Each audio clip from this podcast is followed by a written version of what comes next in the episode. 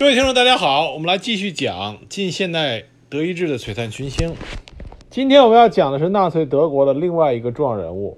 他长期是作为希特勒下面纳粹德国的第二把手存在的。这个人就是德国空军元帅啊，格林。那么很多人对格林的印象都很深，因为一说起纳粹德国，大家脑海里反映出来的第一个是希特勒。那么在希特勒的身边，往往会有一个很肥胖的身影啊，那么这个就是格林。格林第一个胖，第二格林他总是穿着一身雪白的啊这个空军元帅制服，和其他的纳粹德国的这些军事将领也好，还是这个核心官员也好都不一样，所以印象很深。再一个呢，就是在很多二战题材的电影里边，格林。都会出现的是一个像小丑一样的角色，贪婪、肥胖、好吃又很愚蠢，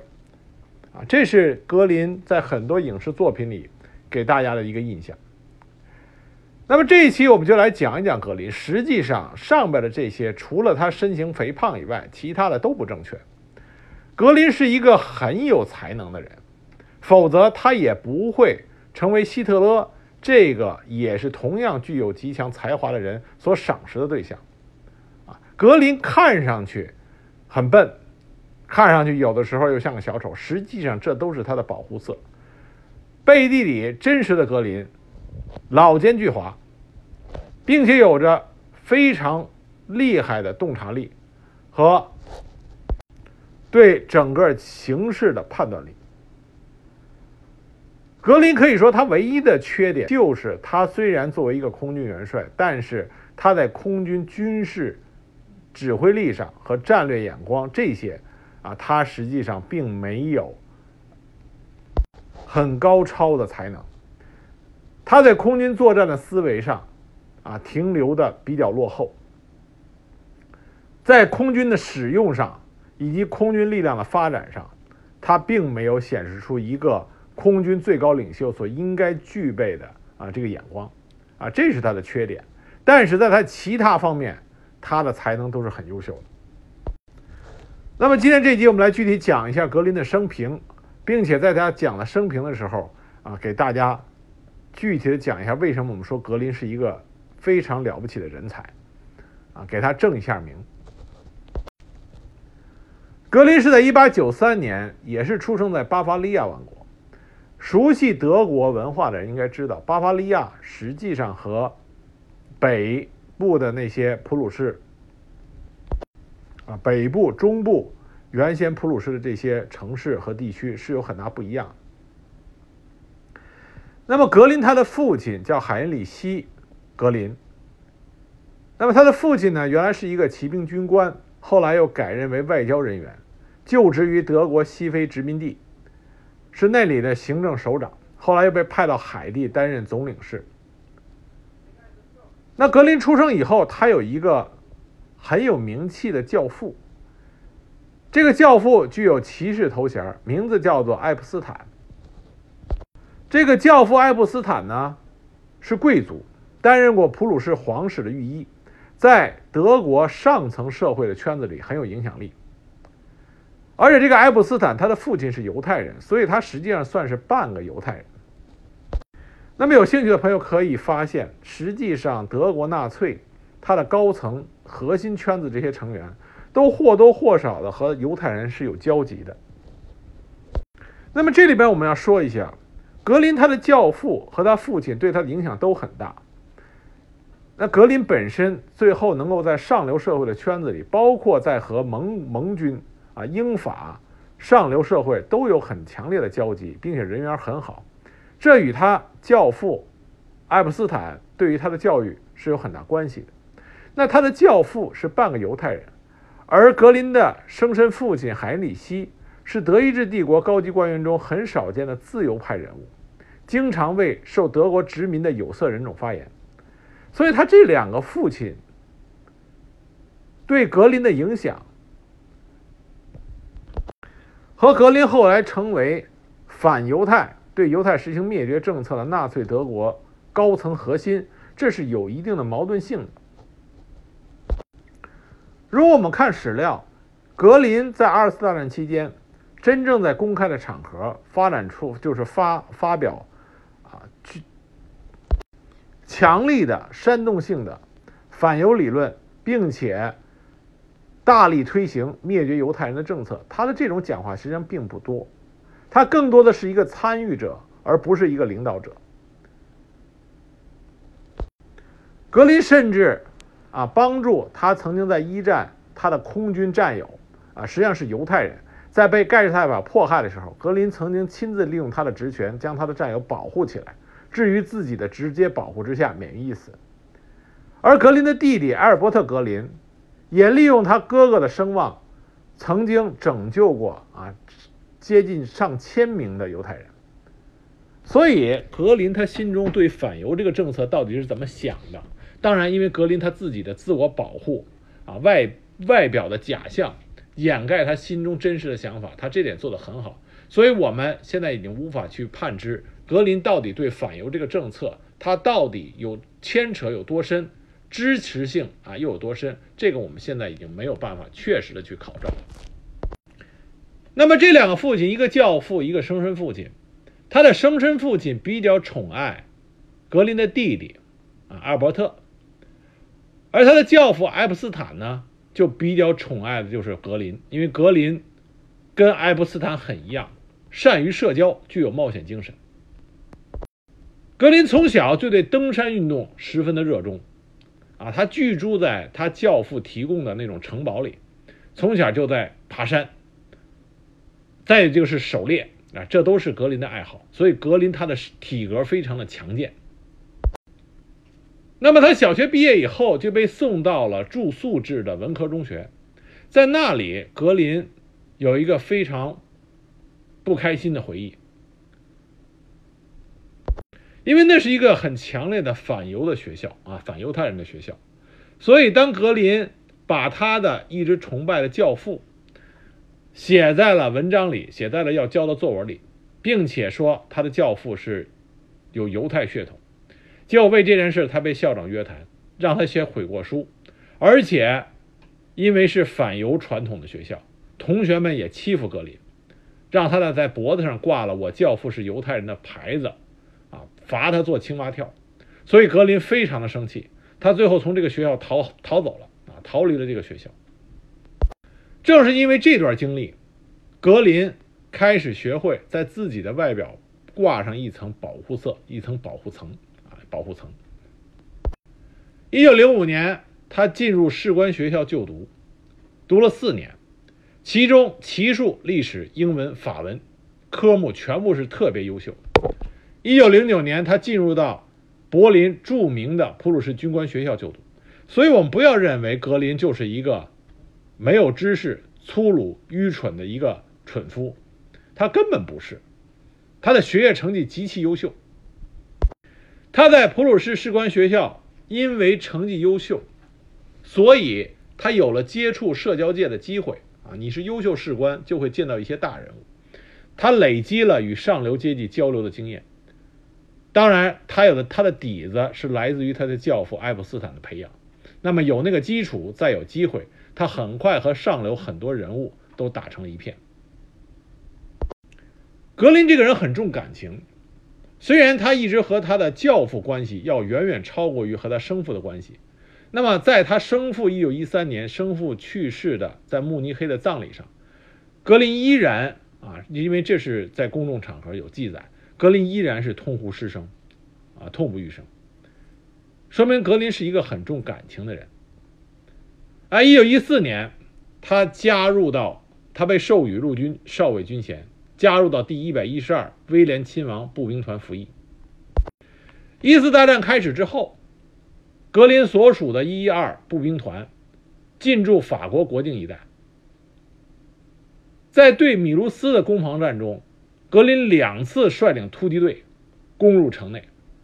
因为战功获得了二级铁十字勋章。那后来他生病了啊，叫风湿热，就进医院休养。在他进医院休养的时候，他被他的朋友说服，啊，介绍他转到了航空队。那从开上飞机那一天起，格林就爱上了这个啊，这个飞行员的行当就成了格林一生的挚爱。他甚至没有等到他的调令被批准，就径直的参加了飞行训练。为这件事儿，他还被拘留于兵营二十一天。在他教父的帮助下，第五集团军司令威廉王储出面，格林顺利的转进了航空队单位。在一战的航空作战中，那个时候的飞机刚刚起步，啊，实际上飞行条件是很艰苦的。那么格林从他开始成为一个空军，他就表现的非常优异。他的第一个任务并不是战斗任务，而是进入战场执行侦察任务。这种空中的战场侦察实际上是非常难的，因为负责拍照的人需要在驾驶舱中以脚步支撑身体，架起摄影机拍摄，而拍摄期间数分钟，因为要超低飞行，还要忍受来自地面的炮火攻击。格林长期登山的这种经验，给予他完成这种任务良好的训练，因为他站得很稳。因此，他拍摄了很多高清晰的照片，成为优秀的观测员，完成了侦察任务啊，并且优质完成任务。他还获得了一个绰号，叫做“飞天秋千”。当时他拍摄的清晰照片是哪儿呢？就是凡尔登要塞。因为这个功绩，他被第五集团军司令威廉王储授予了一级铁十字勋章，并且因为他们要去说明他们所拍摄的这种啊情报照片、高清晰情报照片，所以两他和他的搭档啊罗泽尔两个人经常被邀请邀请出席高级军事会议，因此认识了很多当时德国的高级军官。这时候的格林还没有变胖，没有变胖的格林身材魁梧，仪表堂堂，有着军人的风范，同时又有着高雅的谈吐，很容易交朋友，所以他的人脉在这个时候就得到了扩展。那么之后不久，格林就开始了他的战斗机飞行员的生涯，他击落的战机数越来越多。到了1917年，他已经被提拔为第二十七战斗机中队队长。一次大战的后期，空军作战越来越激烈，越来越白热化。那么，格林和他的搭档罗泽尔，也是他的好朋友，两个人经常并肩作战，互相之间进行配合，击落敌机。当时，格林在无论是空中作战的技巧，以及他强悍的斗志，都是德军飞行员中值得认可的优秀人物。他有个外号，又得了一个外号，叫做“铁人赫尔曼”，就是形容他那种从不认输、坚韧不拔的战斗意志。因为他在空战中的军功，1917年他获颁霍亨索伦王皇家佩宝剑骑士勋章和巴登大公国的卡尔斐特烈。军事骑士十字勋章。一九一八年，威廉二世又颁发给他普通军人的最高荣誉勋章——功绩勋章。那实际上，这个勋章一般是给至少击落二十五架飞机的飞行员，和格林这个时候只击落了十八架战机。为什么会授给格林呢？就是因为格林的人缘好啊，人脉关系强，所以他被作为一个特例。受批了这个勋章。一九一八年七月七日，格林被任命为素有“里希特霍芬连队”之称的第一战斗机连队队长。这第一战斗机连队呢，就是著名的红男爵，他所领导下的这个飞行啊战斗机连队。红男爵是一战时德国传奇性质的飞行员，击落八十架战机。后来，在一九一八年四月二十一日阵亡。当时格林的资历，担任这个传奇中队队长，实际上出乎很多人意料，因为这个中队里有很多的王牌、王牌飞行员，所以对格林担任队长职务刚开始并不认同。这个时候就可以看见格林他的领导能力啊和众人合作能力、团队精神，就可以看出格林这方面是极为优秀的。他从来不追求自己的战绩啊，不是说我自己打下多少飞机，他从来不追求这个，他更多的注重的是与其他的王牌一起合作击落战机。在他的这种努力下，很快这个中队就团结在他的四周，他获得了全连队的信赖，并且拥有了和第一任队长传奇的红男爵一样的声望。那么，在一战德国战败的时候，格林用他的实际行动捍卫了德国空军的荣誉性荣誉感。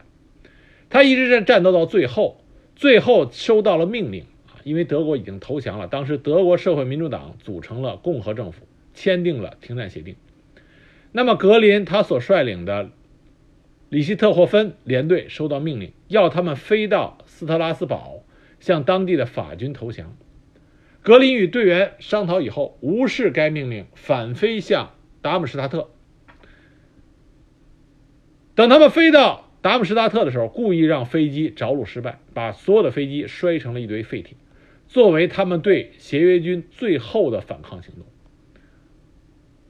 那么，在一战结束的时候，格林的战斗机生涯一共击毁了二十二架敌机，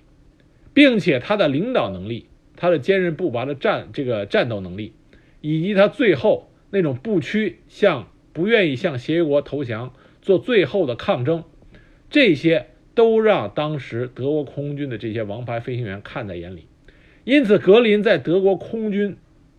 这些啊一战的王牌飞行员里边，心里边是有很高的威望。这有助于后来格林重建德国空军，并且在战后德国民众中，格林是以一个战争英雄的形象啊出现。当时在这个传奇连队解散的典礼上，格林说了一番话啊，我们就把这番话给大家念一下，大家就知道格林这个人可不是个草包啊。他说的话是非常震撼人心的。当时格林这么说的，他说：“现在的德国只剩下蒙尘的名声、被人遗忘的记录、受人嘲笑的军官，但自由、正义以及公理的力量将获得最后的胜利。我们将同企图奴役我们的势力做斗争，最终也将获得胜利。”里希特霍芬连队将会发挥他们无论是在战时还是在和平时期所具备的资质与荣耀。我们的时代将再度来临，诸位干杯吧！为了祖国，为了里希特霍芬连队。然后他把手中的酒一饮而尽，将玻璃杯击碎，其他队员都照做。格林一生都没有忘记他在这个连队的战友们啊。我们之前提到了，一九四三年，他一个前犹太队员。被盖世太保所拘捕，格林施压将此人救出，置于他的保护下。而他这个连队其他的战友都被他在二战期间提拔为第三帝国空军的重要干部。格林加入纳粹党，成为希特勒的左膀右臂，原因是在于格林他能力在组织工作能力上他是很强的。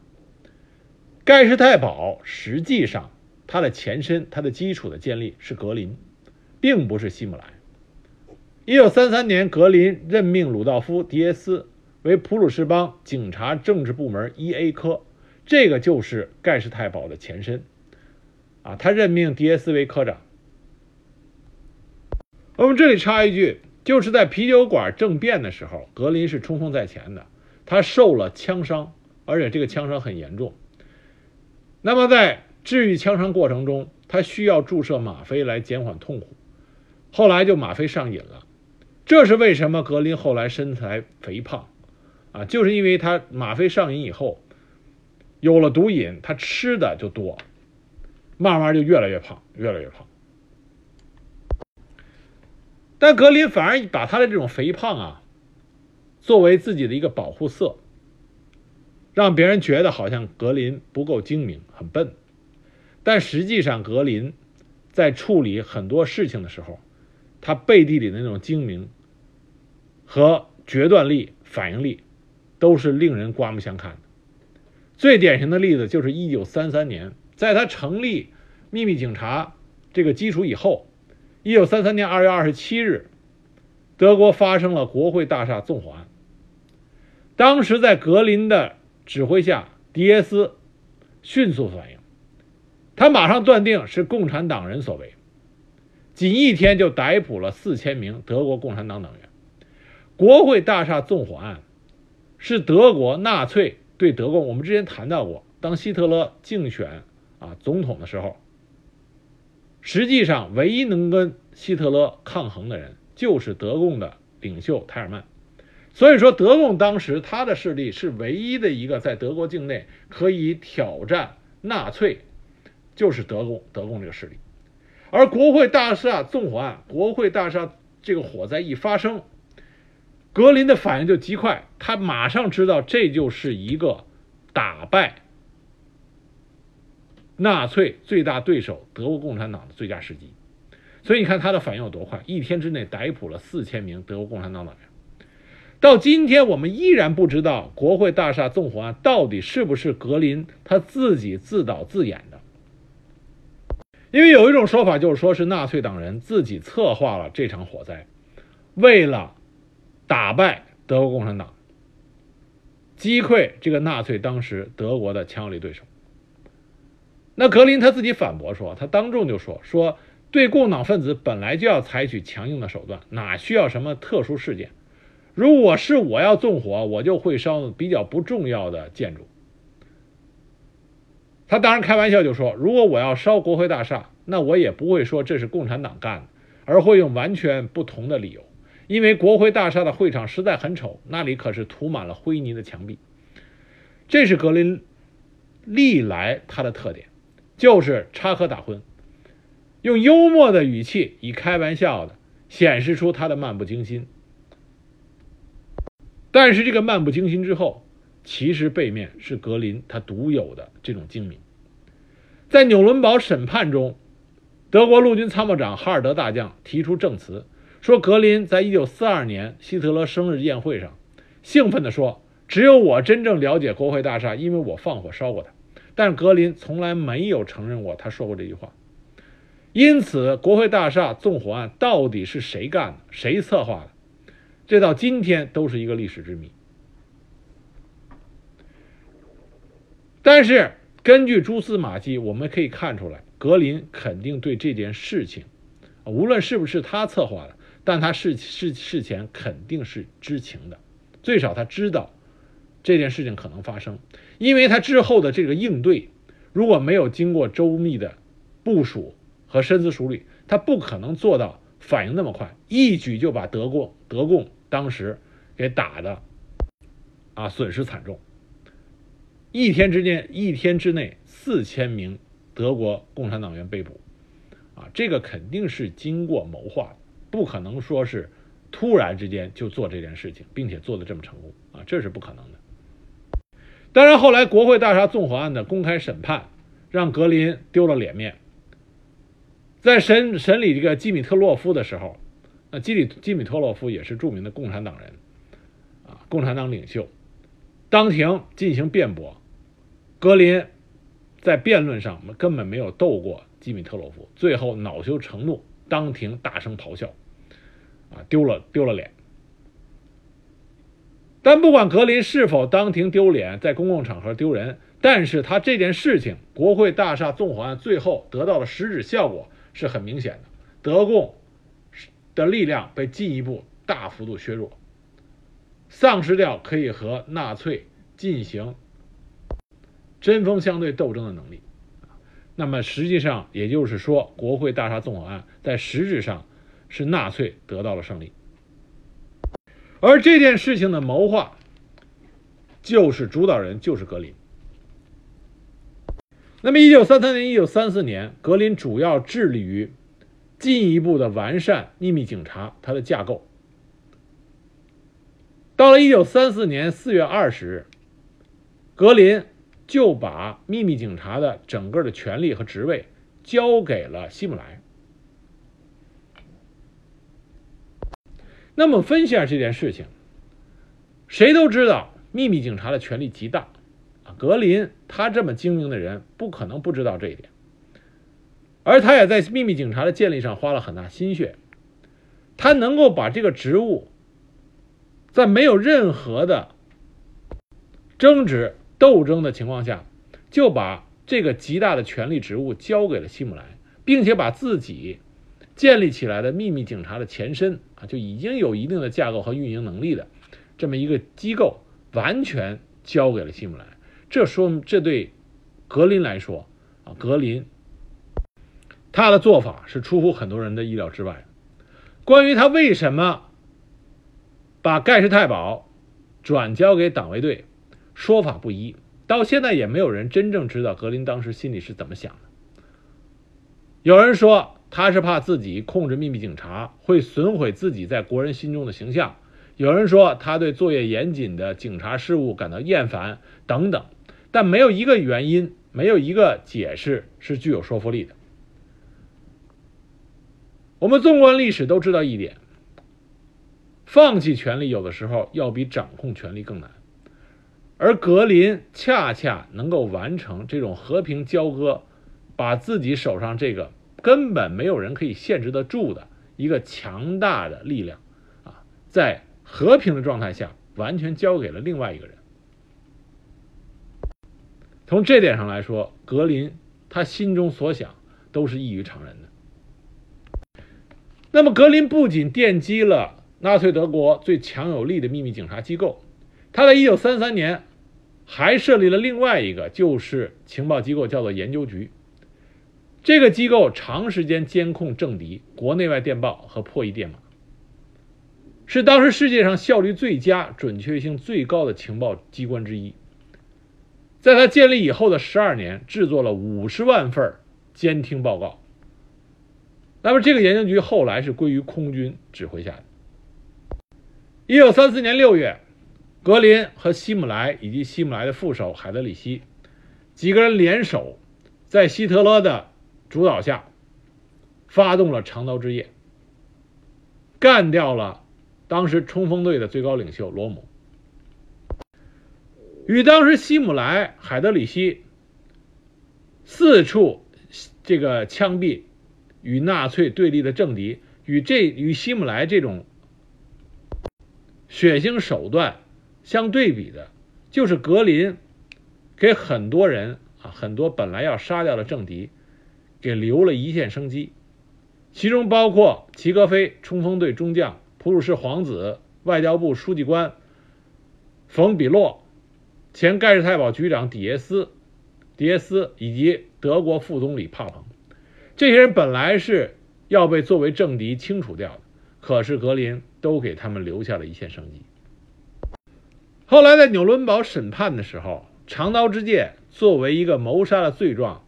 对格林是对格林的控诉之一。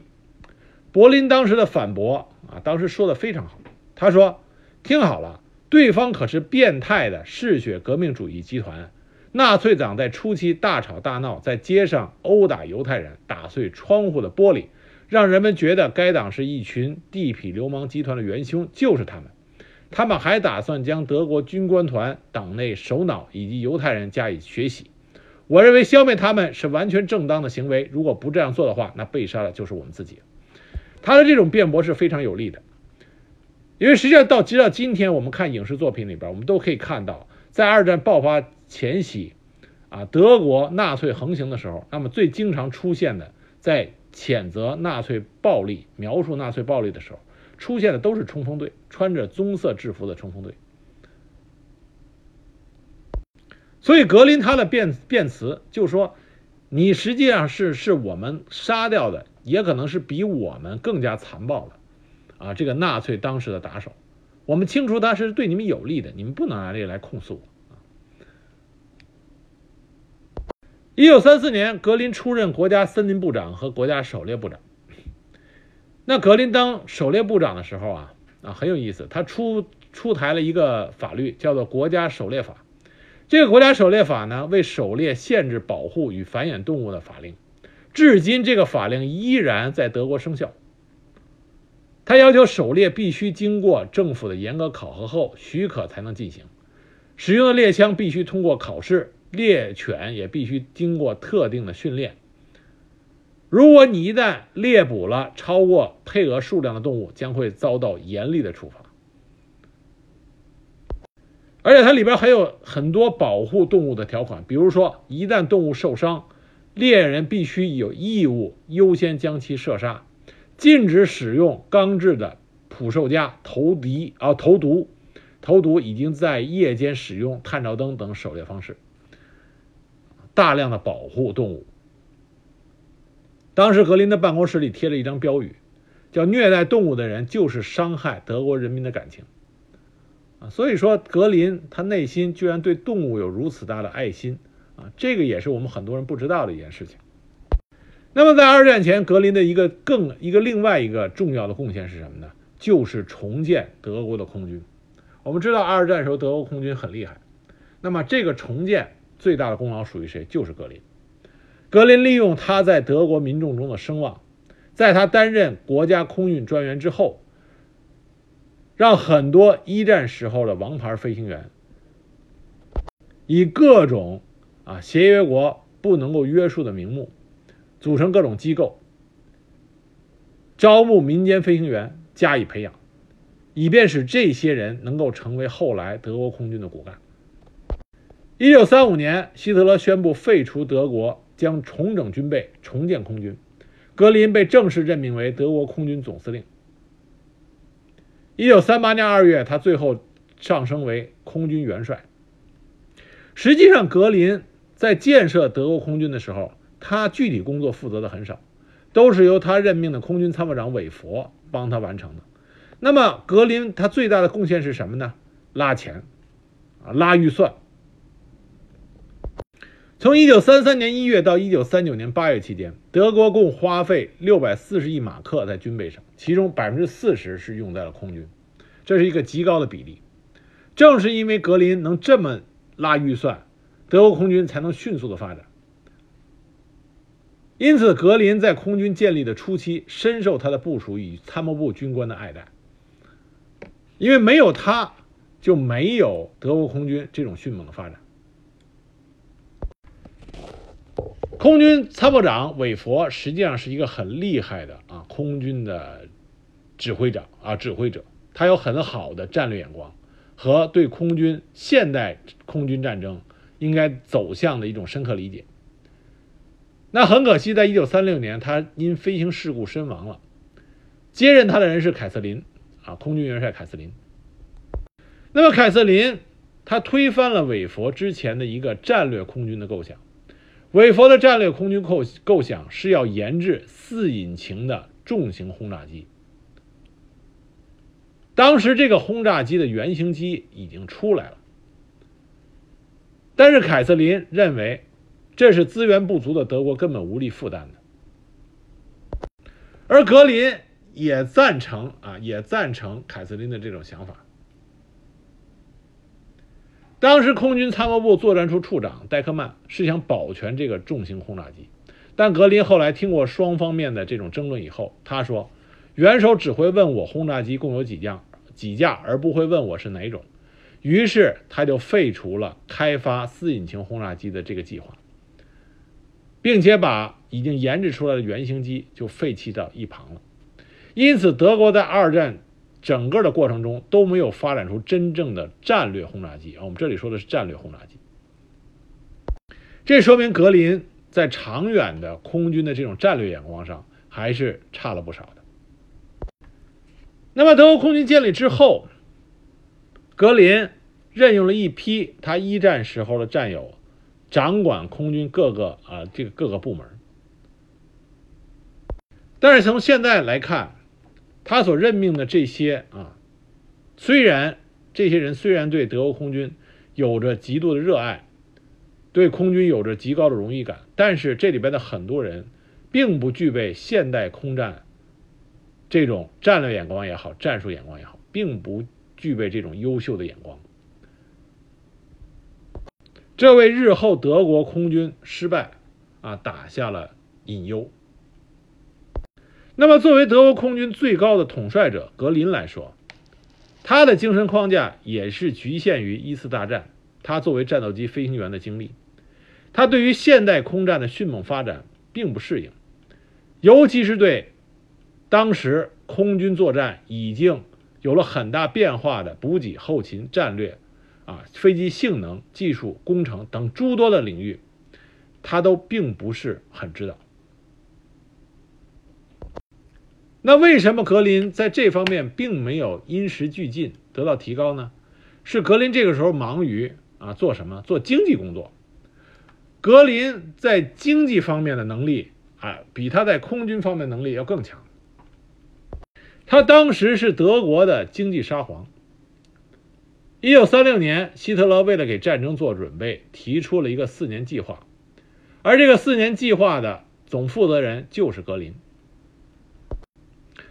格林他所率领实施的四年计划，使得德国国家债务大幅增加，国民生活水准增长率减半，基本完成了向战时经济体制转换的这么一个过程。他领导下建立的赫尔曼·格林国家工厂是一家集矿业、钢铁、武器、机械、内陆水运等部门的商业巨头。啊，所以格林在搞经济方面，他也是一把好手。格林对权力的欲望是永远得不到满足的。他曾经想让希特勒把陆军元帅啊，陆军的最高统帅一块都给他，陆军总司令也给他，这样的话，他陆军、空军都在他掌握之中。但幸亏希特勒没有把陆军总司令给他啊，没有把陆军总司令给他。那么，另外，格林在外交上也有着极佳极卓越的才能，因为格林他脑子很精明。看上去笨，但实际上他说起话来非常精明，洞察力好，又说话很幽默，啊，别人愿意听。同时，他谈吐又很有素质。经过他教父的培养，他有很好的贵族气质，因此他在外交活动上无往而不利。他在外交上某种程度上比德国著名的外交部长里宾特洛普还要受到欢迎。他和波兰外交部长、英国外交部长啊、英国驻德大使关系都很好。那德国的盟友墨索里尼跟格林那更是两个人把酒言欢，啊，一聊起来非常的开心。现在的史料研究发现啊，格林实际上他一直对英法抱有极大的善意。他多次在私下聊天中提出来，德国不愿意看到英国被削弱。他并不希望德国和英国、法国开战，其中最主要就是英国。那因为法国一次大战跟德国已经形成了这种仇恨，包括之前普法战争的仇恨，这是不轻易能够解开的。格林希望德国能够一统欧洲大陆，但是他觉得德国应该跟英国结盟。他觉得英德联盟一旦建立，那么德国在欧洲的优势就可以被维护住。那么格林在负责四年计划的时候，知道德国资源不足，为了解决这个问题，他大力倡导、积极推动德国和奥地利合并的计划。在这个过程中，格林显示出他高超的外交手腕。一九三八年，他和奥国的总总理啊徐士尼格会面。格林最擅长的一件事情就是连威胁带利诱。当时他就跟这个奥国总理就说，希望和平统一，但是如果不能统一的话，将会动武入侵奥国。在他的这种两手的恩威并济下，奥地利通过法案允许纳粹党合法存在。那么这就给德国和奥地利的统一打开了大门。后来，德国直接将部队开进了奥地利，在没有抵抗的情况下，完成了德国和奥地利的合并。那么，格林当时还进行过另外一件个外交的一个卓越的一个呃呃斡旋，就是他邀请外国的宾客参观观看德军当时最先进的战机和优秀飞行员的表演。它只显示出德军当时强大的一面，一些内在的缺缺点完全都掩盖住。那么，在这种强有力的表演之后，他跟英法的代表和美国的代表就说：“德国不要战争，只是必须保护自己。格林在跟这些人谈话的时候啊，他的态度极为诚恳。一方面显示出了德国军备的强大，另外一方面又显示出格林他谦卑的态度。这就影响了英法美对德国战略野心的这个判断。其中最明显的例子是美国当时著名的啊飞行员林白，啊这个熟悉世界航空史的人都应该知道这个人林白。林白当时就对德国空军深表敬畏。他接受了格林授予的德意志英勋章，回国以后就大力宣传孤立主义。我们知道罗斯福当时宣战，他所来的最大阻力就在于美国内部的孤立主义，而林白就是大力宣传孤立主义，宣传要避免美国与德国爆发战争的一个重要人物。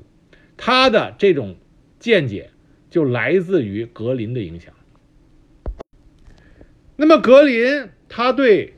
德国发动在整个欧洲的全面战争，实际上他是有保留态度的。无论是捷克斯洛伐克问题的解决，包括后来入侵波兰战争的爆发，在这期间，格林都通过各种渠道想进行一定程度上的和平斡旋，但是都没有成功。但也因此。啊，希特勒对他也是颇有微词。当最后第二次世界大战爆发，英法对德宣战的时候，格林对外交部长里宾特洛甫说过一句话，他说：“我希望你现在感到满意了，你已经要到了你那该死的战争。”随着到了今天，越来越多的史料慢慢解解密，我们也可以看到，虽然格林在公开场合也是发表。好战、夸张的言论和希特勒保持一致，但是在私底下的场合，格林经常流露出对这场战争啊的厌恶。因此，德国国防军的一些著名将领，比如说曼施坦、哈尔德、隆美尔，都跟他啊不对付。而格林手中一直保留着和英国首相张伯伦当时联络的通道。还有和美国总统罗斯福的特使进行过多次的会谈，他甚至向英国人暗示过，他本人愿意从希特勒那里接管德国的实权，停止对犹太人的迫害。所以说，格林他的心中是不愿意和英法美进行直接的战争的，他认为这个胜算并不大。那他的这种。近似于追求争取和平的斡旋，到什么时候结束呢？就在德国在西线发动闪电战攻势。这个时候，格林彻底放弃了他对和平的幻想，全力支持希特勒他所进行的西线作战。那么，格林这个时候立功心切，他就提出了。凭借空军就可以把围困于敦刻尔克的英法部部队全部歼灭，这么一个被历史上传为笑谈的说法。所以说，格林在真正的指挥空军作战上，他是缺乏对现代空战的理解和认识的。正是因为格林的坚持，当时德国陆军停止了对敦刻尔克。进一步推进的这个作战作战计划，导致最终德国空军没有办法全歼盟军部队，多达三十三万啊，接近三十四万人的盟军借由海路撤退到英国本土。因此，敦敦刻尔克之战是对德国空军威望的一次重挫，也被认为格林在战争中犯下的最大错误之一。但是希特勒对格林是很满意的，他给格林晋升到一个特别设置的军衔，叫国家元帅。国家元帅凌驾于德军历史上最高价、最高阶的啊元帅军衔。国家元帅是元帅里的最高阶，而且这个职位这个衔位只给了格林啊，所以他有个说起格林是国家元帅格林，以区别于其他德军的著名元帅，并且授予格林大十字勋章。这个大十字勋章和这个国家元帅衔军衔都是二战中仅格林一人拥有，啊，仅格林一人拥有这个军衔和勋章，是为他特别设置的。那么下面就是大不列颠空战，啊，大不列颠空战是格林的另外一个败笔。格林他并没有啊具体的对空战具体的战术等等这些细节的理解，他完全没有。在他的脑海里，他依然保留着一次大战空战的那种观念，但同时他又是一个杜黑提出的空权论的一个极度崇拜者。他相信仅凭空中武力就可以赢得战争，啊，这是当时流行的杜黑。空权论的一种看法。那么，他一方面相信空中的这种极度权威，另外一方面，他又秉持的是一次大战的空战理念，轻视雷达与机群长距离作战所造成的诸多问题。啊，他完全对这些方面没有任何的理解和认识。因此，大不列颠空战对于德国空军来说，啊，实际上是一个非常失败的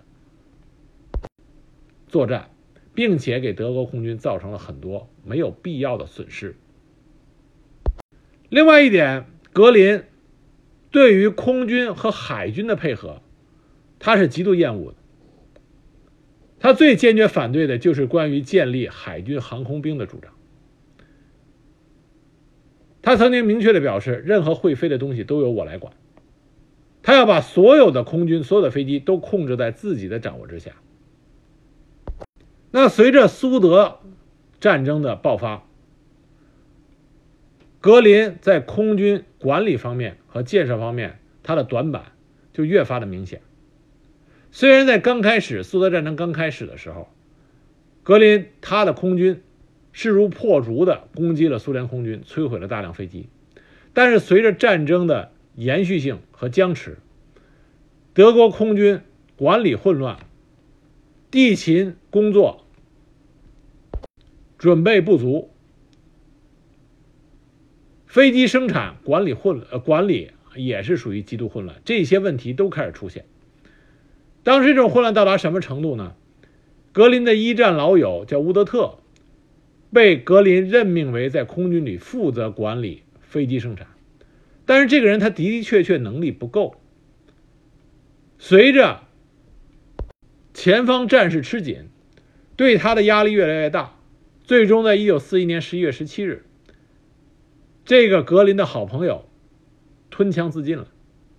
死前留下了“铁人，你抛弃了我的”遗言啊！铁人就是格林的外号。那随着德军战场的进一步扩大，德国空军由战争初期优优的优异的表现，到后来啊，表现就越来越跟不上战争的形势。几个明显的例子，一个是斯大林格勒，当时第六集团军被苏军包围，决定第六集团军到底是突围还是固守的时候，希特勒相信了格林对他的保证，每天三百吨的空运补给，因此希特勒下令固守斯大林格勒。实际上，德国空军德国空军根本办不到，最好的状态下，一天也才成功的投送了一百二十吨的物资。这使得第六集团军错误的固守了斯大林格勒，最终被苏军全歼。北非战场上，隆美尔他的非洲军部队也是格林保证运补资源，可是最后根本达不到他许诺的标准。这样，隆美尔对格林的意见也是非常的大。在西线，美国和英国轰炸机部队实力逐渐增强。他们开始对德国东部的城市进行大规模的空袭，而德国空军完全无法阻止英美的这种大规模的轰炸。这些因素综合起来，格林的声望逐渐滑落，开始饱受德国平民的指责。而德国空军的这种压力，在一九四三年八月十八日，出任空军参谋长长达四年之久的叶修尼克将军自杀身亡。留下的遗言里依然是这么说的：“他说我再也无法与国家元帅共事。”由此可见，当时德国空军所受的压力之大，而他在格林率领下诸多的短板，随着战事的蔓延，一一开始显现出来。那么，在这些对格林不利的情况发生之后，再加上格林主要的政治上的主要竞争对手马丁·鲍曼，那也是一个啊外边一层保护色，实际上内心深处精明的比谁用我话说比猴屁股都精。马丁·鲍曼跟格林是一路人，那么马丁·鲍曼就利用这些对格林不利的情况，开始跟希特勒说格林的坏话。那希特勒对格林也颇有微词，因为就是因为格林那些不切实际的保证，使得希特勒在一系列的军事决定上出现了偏差。那希特勒对格林也渐渐失去了信任，军事会议不再要求格林出席了。那格林也看出了希特勒对他的这种疏远。他也就不再过问具体的啊军队管理或者是国家政事，一味的躲在他的私人别墅中，开始以搜刮美术品、艺术品为乐趣，采取了对局势的一种放任和逃避的态度。一九四五年四月二十日，格林出席了希特勒在柏林举行的生日会，之后他就再也没有见过希特勒。那么，在一九四五年四月二十三日，啊，这个时候已经到战争的最后阶段了。那么，格林当时他有一个手下是德国空军参谋长科勒，航空兵上将。当时他给格林带来了约德尔的口信意思想让格林领头和盟军谈判。那格林当时想的第一件事情。是要确认希特勒是否同意将指挥权转让给自己，于是他就给希特勒发了个电报。他咨询希特勒，问他根据继承法，能不能让他马上接管全国的全部指挥权，代表希特勒在国内充分自由的采取行动。那这种问题你问希特勒，希特勒那个时候已经比较歇斯底里了。那希特勒。在马丁·鲍曼的煽动下，认为格林有叛变的企图，马上下令将格林逮捕，开除党籍，关押在别墅里。当时党卫队突袭了格林一行人所在的别墅，将其家人、随从与部下都被监禁了。至此，希特勒完全丧失了对格林的信任，因此，在希特勒自杀的时候，他遗嘱里边。啊，根本就没有再让格林作为他的接班人，而是让海军元帅邓尼茨继任，并且在遗嘱里痛斥格林，说德国空军之所以失败，完全是格林的责任。马丁·鲍曼给看看守啊看押格林的当时党卫队的军官发电报，要求必须处死格林。但是这时候，希特勒的死讯已经传来。所以，党卫队当时的上校叫做布莱啊布劳塞，专门打电话问德国南方战区总司令凯瑟琳，是否应该处决格林。凯瑟琳当时建议别这么做，但是又不想放他走，就把这个问题问题丢给了邓尼茨。邓尼茨也没有答复，于是格林就这么一直被监禁着，最终成为了美军的俘虏。美军在俘获格林之后，刚开始的时候还是对他态度很好的，不仅是单独关押，而且还安排了丰盛的晚餐，甚至要给他开一个欢迎会。后来，艾森豪威尔得到这个消息以后，大发雷霆，下令要对格林以一般战俘的身份进行处置。就这样，格林彻底沦为了一个阶下囚，他的元帅帐。所有的勋章、钻石戒指全部被没收掉了。那么，从格林被关进战俘营到纽伦堡审判，到他最后自杀身亡，这段时间，格林第一个他戒掉了毒瘾，第二个在整个的审理过程中，他给当时盟军的这些检察官、审判官留下了深刻的印象。当时有一个美军的情报军官就描述格林，他说与谣传的相反，格林远未到精神错乱的程度。事实上，他应算作一个非常精明的家伙，一个杰出的演员，老奸巨猾。他总是将自己的想法有所保留，以便日后可以拿来讨价还价。这是对格林一个非常屁股啊入骨三分的一个一个评价。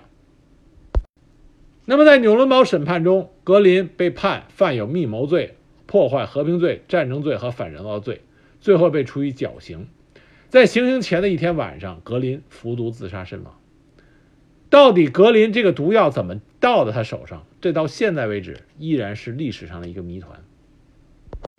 西方的史学者对柏林呃对格林的评价啊，实际上是很高的。我们这边给大家读几个评价啊，有一个评价这么说：“他说格林这个人犹如一个谜，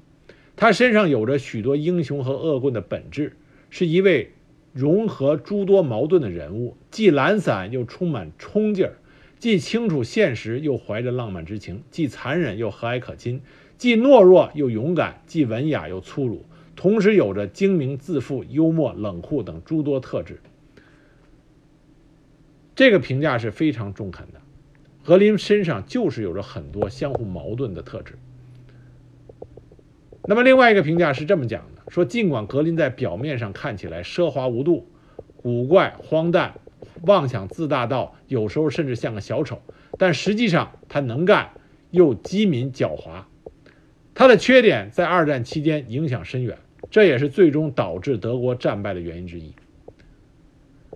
而英国纽伦堡主审法官。他的评价是说，格林温文尔雅、精明干练、足智多谋，他很快就能看清状况，因而自信心越来越强，手段也越来越高明。格林实实在在地主宰了整个诉讼的过程，而了不起的是，他在走上证人席之前根本就没有公开讲过一句话，这本身就是一项了不起的成就。显而易见，被告席上坐着的是一个也许具有邪恶本质，却十分出众的枭雄。啊，这都是很高的评价，所以格林绝对是不是我们想象的那么一个肥胖的窝囊废，一个蠢货，他绝对不是，在他肥胖这个虚虚假外表的背后，隐藏的是一个极度精明，对事情有他独特的看法，有着敏锐洞洞察力，知道如何隐藏自己啊，这么一个老奸巨猾的人物。